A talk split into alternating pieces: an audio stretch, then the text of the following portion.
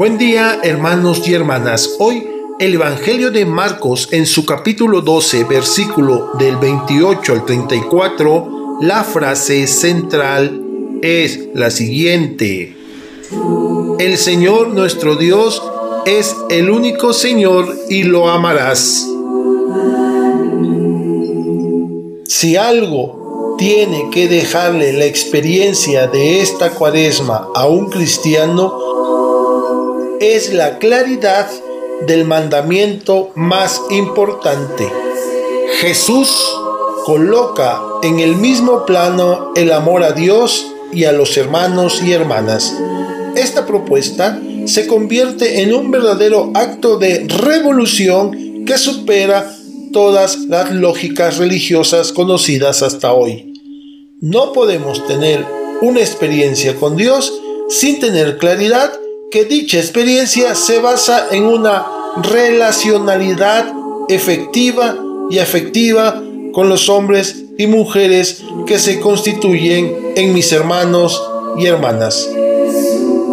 En los dos mandamientos, Jesús tiene la genialidad de mostrar que el segundo es como el primero, y no solo es en importancia, sino en esencia de tal manera que ninguno de los dos puede existir sin el otro, y podemos afirmar que es este planteamiento el más característico de Jesús y de la espiritualidad cristiana.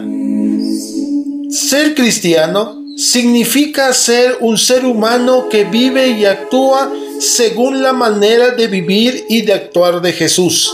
La relación con Dios en el cristianismo se mide por la relación con el prójimo.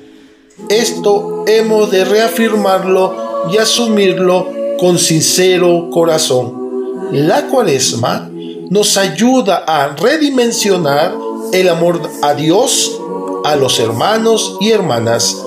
Que la experiencia cuaresmal que nos prepara para esta Pascua de Jesús vuelva a colocar en el centro de nuestra vida a Dios al que solo podemos amar, amando a los seres humanos, hombres y mujeres con los que caminamos en la historia.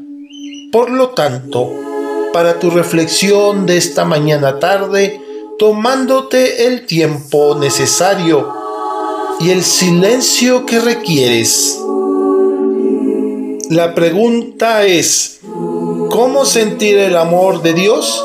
Será una experiencia interior, una mística convicción, algo experimentado en lo más íntimo del espíritu, en la soledad de la contemplación, en el diálogo interior con Él.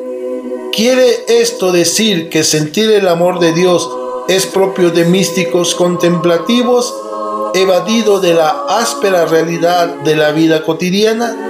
Quiere decir que para sentir el amor de Dios hay que cerrar los ojos a la aparente evidencia de que el mundo funciona cruelmente, a la total evidencia de una humanidad desgraciada, hambrienta, injusta, desamparada, a la tentación permanente de pensar que Dios está ausente, lejano, desinteresado de los problemas de sus hijos e hijas. Hasta entonces, un abrazo, los quiero y rezo por ustedes.